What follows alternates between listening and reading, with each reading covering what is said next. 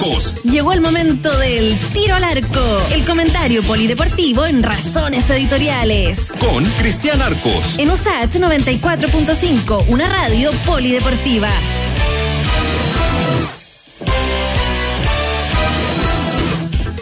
6 con 40 minutos, saludamos a don Cristian Arcos. ¿Cómo está Cristian?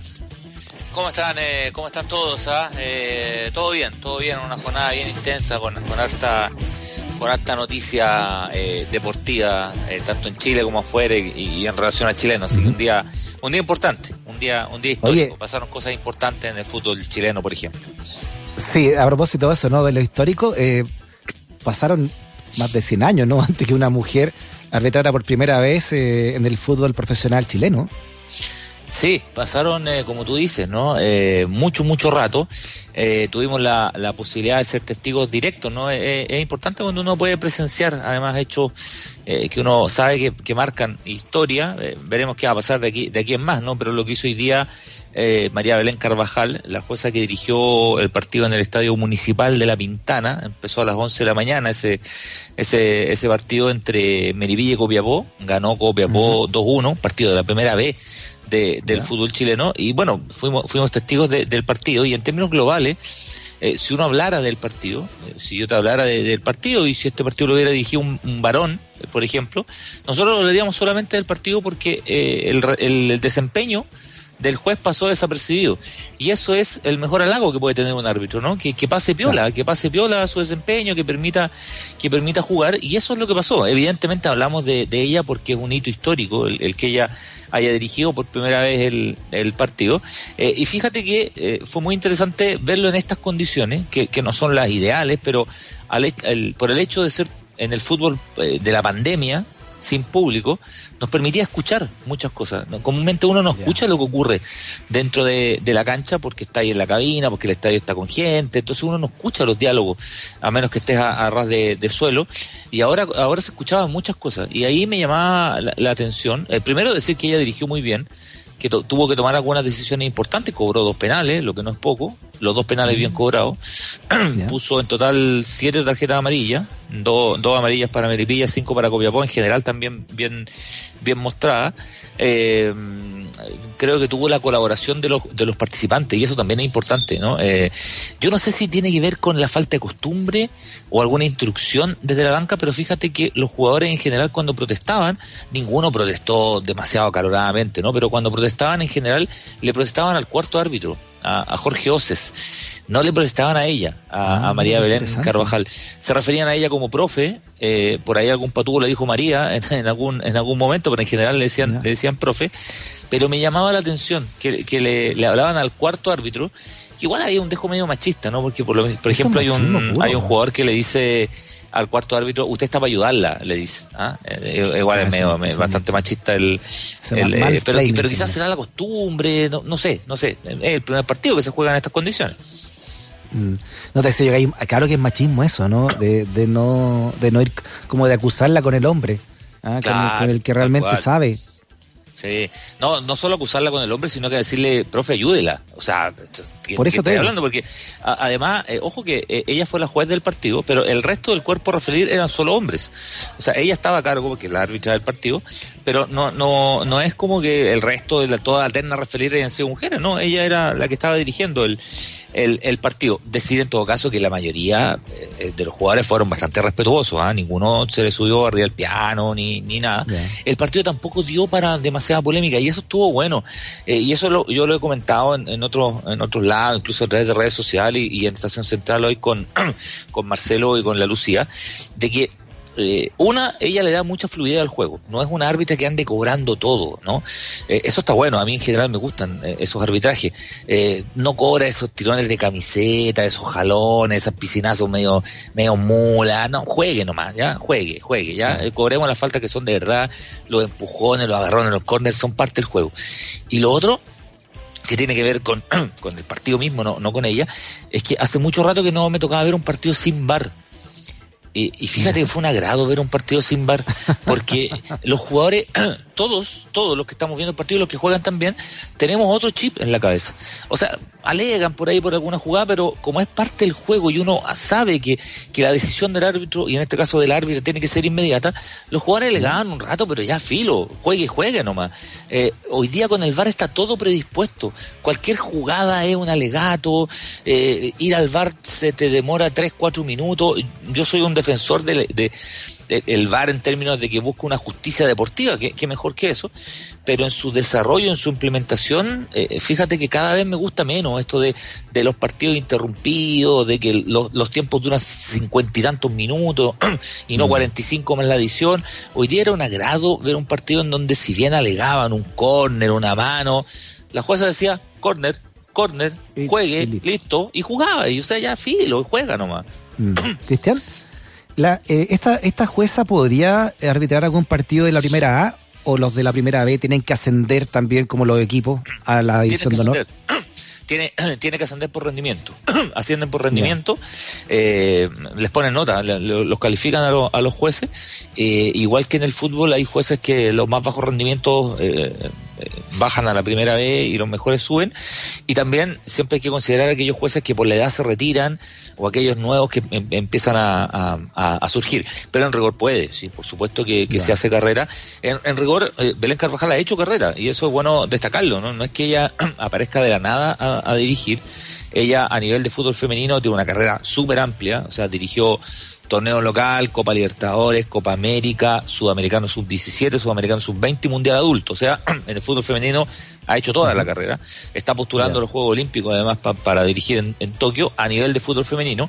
Y ya había hecho historia porque había dirigido un partido de la tercera división, la segunda profesional que se llama, hace dos años dirigió el partido de Cauquenes con Colchagua, que también ella fue la primera en, dirigir.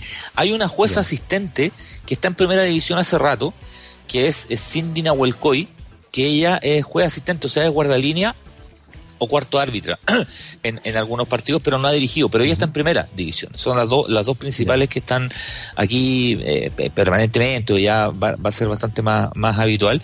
Eh, un dato, eh, Belén Carvajal fue, fue jugadora, ella jugó fútbol hasta el año 2006-2007 y de hecho fue compañera de algunas de las jugadoras que jugaron en el Mundial del 2019 en, en Francia. En 2006 era, era muy joven y fue compañera en, inferiores de, de algunas de, esas de esas jugadoras que llegaron al Mundial. Ella también dirigió un Mundial, pero claro, en su rol de, de, árbitro. Entonces, nada, me, me parece que, que es un evento eh, re importante. El tiempo dirá si esto eh, se van a ir sumando más, más árbitros. Yo creo que sí, ¿no? O sea, evidentemente no, no, no, habría ninguna razón por la, por la cual no. Y esta cosa media de, de adaptación, de, de, de, saber referirse hacia ella, de cómo, cómo tratarla, cómo hablarle, eh, mm. también va a ser parte un poco de, del desarrollo de, de, de, la actividad. Eh, por ejemplo, ella también le hablaba a los jugadores y también lo podíamos escuchar. En algún minuto ella le, le, bajaba un poco las pulsaciones a, los futbolistas. Hay un jugador, Camilo Ponce, que ella en un momento le dice, eh, Ponce, Ponce, baje, un cambio, baje un cambio, le dice. ¿Ah? porque estaba medio medio acelerado. igual manejaba un poco un poco el partido demostrando que igual tiene experiencia. Sí. Primera vez que dirige acá, pero ella está dirigiendo hace más de 10 años. Entonces eh, hay, hay un acervo ahí importante que lo puso en práctica hoy día. Bueno, se rompió entonces una barrera y en un deporte que es mucho más que un deporte, ¿verdad? Es lo que es el fútbol socialmente en gran parte del mundo, por supuesto también en Chile. Así que gran, eh, gran efeméride ya de aquí en adelante, la que se inaugura hoy día Cristian Arcos. Jugaba Colo Colo también con Everton, ¿verdad? Sí, empataron a uno, eh, empataron uno a uno oye, partido malo, paréntesis, oye, partido malo, hace mucho rato que no me tocaba comentar un partido tan malo, si lo, uh. malo, malo, mal jugado, partido fome, eh, comenzó perdiendo, perdiendo Colo Colo, eh, y, bueno, eh, gol de Everton en el primer tiempo de, de González, lo empata volado, que después se va lesionado, eh, pero Colo Colo además de este empate, que lo sigue ubicando muy mal en la tabla, Colo Colo sigue penúltimo, eh, hizo noticia además y sigue haciendo noticia por lo que ocurrió con Matías Saldivia, este jugador argentino que se lesionó en una práctica, se rompió el tendón de Aquiles y eh, eh, Blanco y Negro eh, decidió no pagar su sueldo como ocurre siempre con los futbolistas profesionales cuando se lesionan, sino pasarlo directamente a la ISAPRE, a que la ISAPRE se, haga cargo de, del sueldo del, jugador y además que vaya costeando el proceso de recuperación. esto, esto dejó la escoba al interior de Colo Colo, dejó la escoba mm. al interior de los jugadores Gustavo Quintero, el técnico hace minutos acaba de reconocer que para él es un problema también, porque evidentemente él nota que, que la relación eh, al interior del plantel con la dirigencia es, cada vez peor. O sea, él llega y más encima se encuentra con este zapayazo ahí, ahí encima. Eh, los jugadores no, no, han comentado mucho más allá de lo que escribió Jorge Valdivia a través de redes sociales. Alguien dirá, bueno, Valdivia no tiene nada que ver con Colo Colo. Cuidado, que lo que dice Valdivia es probablemente lo que, lo que surge a partir de lo que ha conversado con un montón de compañeros que, que tuvo en Colo Colo eh, eh, siendo muy crítico con la dirigencia de Aníbal Moza, de, de, de Harold May Nichols y del, y del gerente Alejandro Paul, porque en el fondo dejan al jugador aquí en, en arreglas de las como hay, en, en, el fondo. Si bien es cierto, legalmente es probable que Blanco y Negro tenga razón, ¿no? Es probable que no haya incumplido nada legalmente, pero en el, en el fútbol los jugadores tienen un contrato eh, y tienen parte de, su, de su, evidentemente parte de su, de su trabajo es el riesgo de lesionarse, ¿no? O sea, evidentemente en un partido, en un entrenamiento, en lo que sea, se puede lesionar, sufre lesiones graves y siempre, los clubes siempre, en todas partes del mundo, desde Unión Guaral de Perú hasta la Juventus de Italia, perdona a la gente de Unión Guaral, el primer equipo que se me ocurrió, eh, se hacen cargo de los sueldos de los jugadores cuando están cuando están lesionados. Entonces es, es bien, bien complicado, bien complejo el, el escenario que hay en, en, en, Colo Colo y en esta relación interna, empresa, jugadores que, que este 2020 ha tenido los peores capítulos posibles. Oye, eh, la sudamericana ¿le fue bien a algún equipo chileno? No, por lo menos estaba viendo que ganó Audax. Ganó Audax 2 a 1 eh, ayer. No hizo un gran partido, eh, ganó, ganó, y eso es importante, ganó, ganó 2 a 1. Eh, empató la calera contra Tolima. Lo habíamos comentado, ¿te acuerdas cuando fue el sorteo que le había tocado un rival difícil? Yo creo que Tolima es un equipo difícil, un equipo colombiano de, de, media de tabla para arriba, para un equipo chileno es complicado. Y, y ayer se, se notó. Ahora juega Fénix de Uruguay contra, contra Huachipato y mañana juega la Católica contra Sol de América y Estudiantes de Mérida que al final viajó a Coquimbo, eh, se le hicieron los PCR y puede jugar. O sea, en el PCR ah. salieron negativos la mayoría de, de, los jugadores que, que, habían viajado dentro del equipo venezolano. ¿Te acuerdas que había toda una polémica porque el último PCR que se habían tomado era positivo, entonces no sabían qué iba a pasar? Bueno, la reglamentación chilena indica que se tienen que hacer un PCR acá lo hicieron, salió negativo, así que el partido se va a jugar sin, sin mayores inconvenientes, por lo menos para para la Copa Sudamericana, que es lo que nos queda, ¿no? Los cinco equipos chilenos que están en Copa Sudamericana, esta semana juegan sus respectivos partidos de ida y la, la próxima semana ya juegan los, los partidos de vuelta. Ya, oye, eh, en un día como hoy, Garrincha hubiese cumplido, a ver, 70 y como 80 y 97 años, más o menos.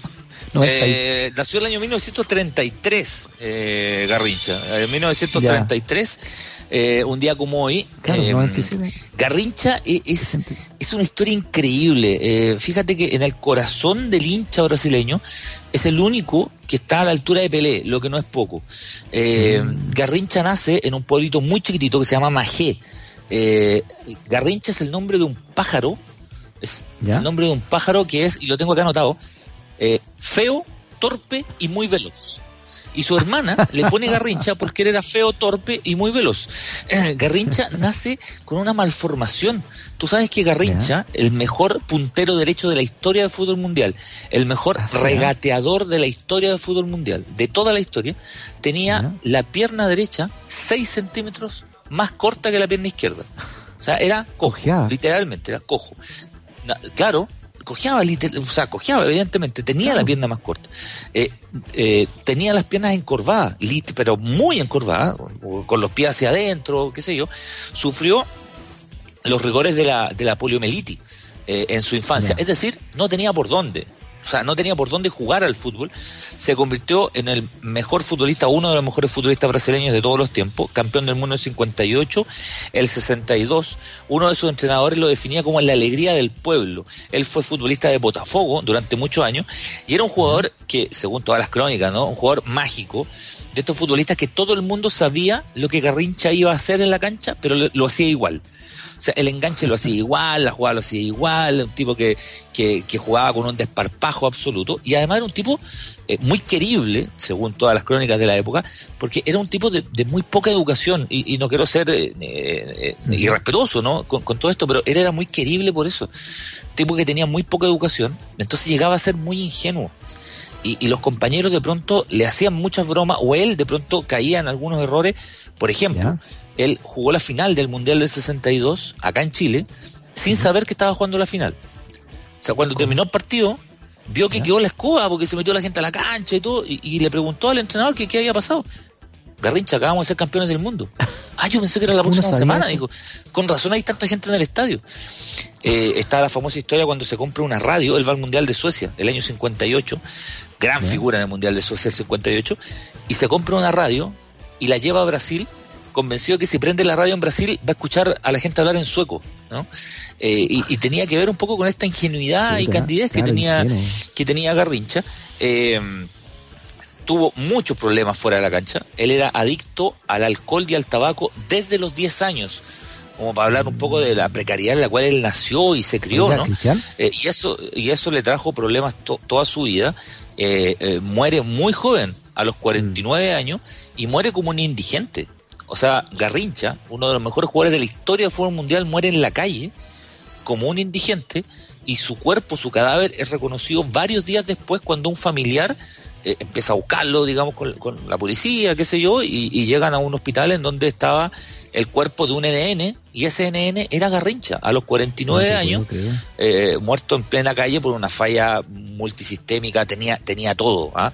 Eh, problemas hepáticos, pulmonares, cardíacos, o sea, 49 años, pero tenía ya la salud de alguien de más de 80, no se había cuidado nada en toda la vida, y bueno, se le hace un funeral enorme en el Estadio Maracaná con la bandera de Botafogo, con un Maracaná casi lleno para despedir a un jugador que probablemente nunca supo o nunca comprendió lo bueno que era para el fútbol. Probablemente Garrincha nunca tuvo noción de que era uno de los mejores jugadores de toda la historia del fútbol mundial.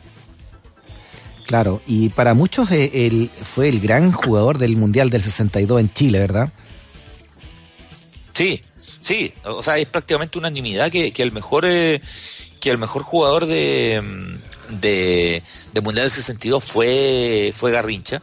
Eh, tuvo un campeonato además que se vio mm, aumentado incluso porque como se lesiona Pelé y Pelé prácticamente no juega, juega un partido y él toma el testimonio de una otra manera de ser el, jugador que conduce a Brasil a este a este segundo título mundial, él ya había jugado y había sido muy buena figura en el primero el 58, pero el mejor Garrincha eh, lo, se vio aquí en Chile, el mejor Garrincha se vio acá en Chile en el mundial del, del 62, algunos datos, fíjate, tuvo 14 hijos 14 hijos, 14 eh, eh, en, su vida y hoy en su pueblo, en Magé, el pueblo donde él nace, hoy es feriado. Todos los 28 de octubre es feriado en, en Magé, un pueblo muy chiquitito cerca de Río Janeiro, en, eh, en, conmemoración al nacimiento de, de Garrincha. O sea, estamos hablando de en el corazón del hincha brasileño, que, que el país del fútbol, digamos, eh, el único que está a la altura del mismísimo Pelé y quizás en cariño hasta un poco más es este, este gran jugador que, que nació un día como hoy, el año 33. O sea, fue campeón del mundo el 58, el 68 y el 70. No, el 70 ya no estaba. El 70 ya no ah, estaba en la selección. Pese a que jugaba, no se había retirado, pero el 70 ya no estaba, no estaba en la selección. Eh, Pelé es el único que tiene los tres títulos eh, mundiales, 58, 62 y 70. Pero claro, porque 58 Garricha ya era una estrella y Pelé era un cabro chico. El 58 Pelé tenía 17 años. Y ahí, de una u otra manera, Garrincha es un jugador que lo va, que lo va tomando. Es más, uno de los apodos de Garrincha es Mané y hay un montón de jugadores a los cuales les dicen Mané a partir de Garrincha. ¿Se acuerdan de ah, Mané Ponce, del que jugó en, en, Boca, en Colo Colo? Mané Ponce, le Mané por, por Garrincha. O sea, su nombre, ah, su apodo, pasa a ser como el apodo de otros, ¿no? O sea, estamos hablando de, un, jugador con una referencia absoluta. Se han hecho películas de Garrincha. Hay una película que se hizo, se hizo acá en Chile, incluso a propósito de uno de sus amores tormentosos que tuvo, tuvo 14 hijos de, de, varias esposas y varias mujeres, digamos. O sea, el, era, era todo, todo, un tema también fuera de la cancha, en fin, eh, una vida eh, en 49 años eh, tormentosa, eh, intensa, eh, y como te decía, probablemente él nunca tuvo noción de lo extraordinario futbolista que, que fue. Oye, me imagino que esa cojera, tener 6 centímetros menos de una pierna, también la, o sea, tuvo el talento de usarlo a su favor en los enganches, no? Claro, absolutamente. Era un jugador absolutamente impredecible. eso de la cojera y esto de los pies encorvados. Yo, leo crónicas, ¿no? Eh, crónicas siempre muy hermosas y a veces uno dice, ¿será así de bueno? Hay algunos videos, ¿ah? hay algunos videos de Garrincha donde se nota efectivamente un tipo puntero derecho, ¿no? Puntero derecho, que hacía, se lo pasaba como quería, pero lo, increíble que uno mire y que lee es que todo el mundo sabía lo que iba a hacer. O sea, la agarraba a Garrincha y todo el mundo sabía que iba a enganchar. El tema es que podía enganchar por un lado o para el otro y le salía igual. O sea, le salía igual. Entonces, tenía esta cosa media innata que, como decís tú, oh. convertir un defecto físico, un defecto que te podía haber dejado fuera de, la actividad, convertirlo en una virtud. ¿no? Eh, porque el, tema de la poliomielitis, acercándonos un poco al caso de Chile, tú sabes que el que tuvo polio y estuvo cinco años en cama, cinco años en cama cuando era niño, en cama, era Elías Figueroa. Elías Figueroa tuvo problemas de polio cuando es chico y tenía problemas de asma. Elías Figueroa no podía hacer educación física en el colegio. Y él se va a vivir a Villa Alemana cuando es chico por el tema del clima, para ayudarle un poco al clima y, qué sé yo. Eh, y él no hace educación física en el colegio y bueno, después se recupera y empieza a jugar a la pelota como a los 12, 13 años se va a probar a Wander, lo dejan al tiro porque era un, crack, eh, y bueno, después ya el jugador que fue debutando en la selección chilena a los 16 años y a, los 17 jugando en, Peñarol de Uruguay, jugando un mundial a los 17 también, Elías Figueroa, 18 eh, años. Eh, claro, y él también, jugadores que de pronto están como condenados a no jugar por algún defecto físico, por alguna enfermedad, y bueno, y, y en el caso de Garrincha había un defecto físico evidente, que lo convierte en una virtud. Tiene 6 centímetros, o sea, 6 centímetros, una pierna más corta que la otra. Tú no puedes jugar a la pelota así. Bueno, Garrincha lo, Garrincha lo hizo y lo hizo eh, como pocos en la historia. Muy bien. Oye, 87 años. Eh, tenía 7 años más que Pelé entonces, que recién recordábamos los 80 años de Pelé.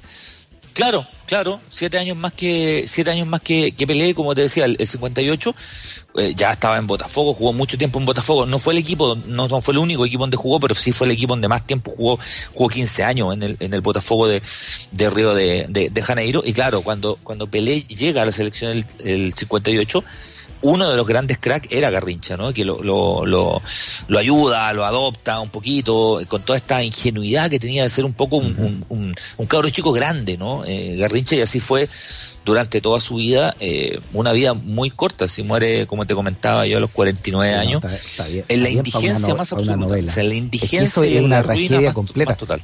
Es una vida intensa pero trágica finalmente, ¿no? Es un héroe trágico. Es un héroe trágico, sí, es un tango, o sea, si fuera argentino sería un tango, un tango, un tango tremendo a propósito de tango y, lo podemos hablar el, el, viernes, ¿no? El viernes, el viernes está en cumpleaños Maradona, en octubre están cumpleaños todos los grandes, ¿ah? del fútbol, claro. Figueroa, Pelé, Garrincha, el viernes está en cumpleaños Maradona que también cumple una cifra redonda, cumple 60 años. Eh, eh, otro, otro sobreviviente, ¿no? Ahí tenemos entonces, no, es un programa completo, tenemos que hacer ahí, pues no, ese, sí que es superviviente, no, no sobreviviente, superviviente. Oye, eh, cortito porque ya la jefa nos está mandando todo tipo de WhatsApp amenazante porque estamos pasados, pero a propósito de polio, ¿no? Y para llevarlo al, tiempo, al tema de la música, eh, y uno que sufrió también polio, porque hubo una, una, epidemia de polio en la década del 40 en niños chilenos, fue, fue Eduardo Parra de los Jaivas, que también allá de la quinta ah, Mira. Sí, claro también te, tenía esa, esa cojera. Y por supuesto, eh, Iggy Pop, ¿no? Lo recuerda acá el doctor Rock and Roll, le manda un interno, un WhatsApp. También tenía la cojera. los grandes cojos entonces de, la música y el deporte.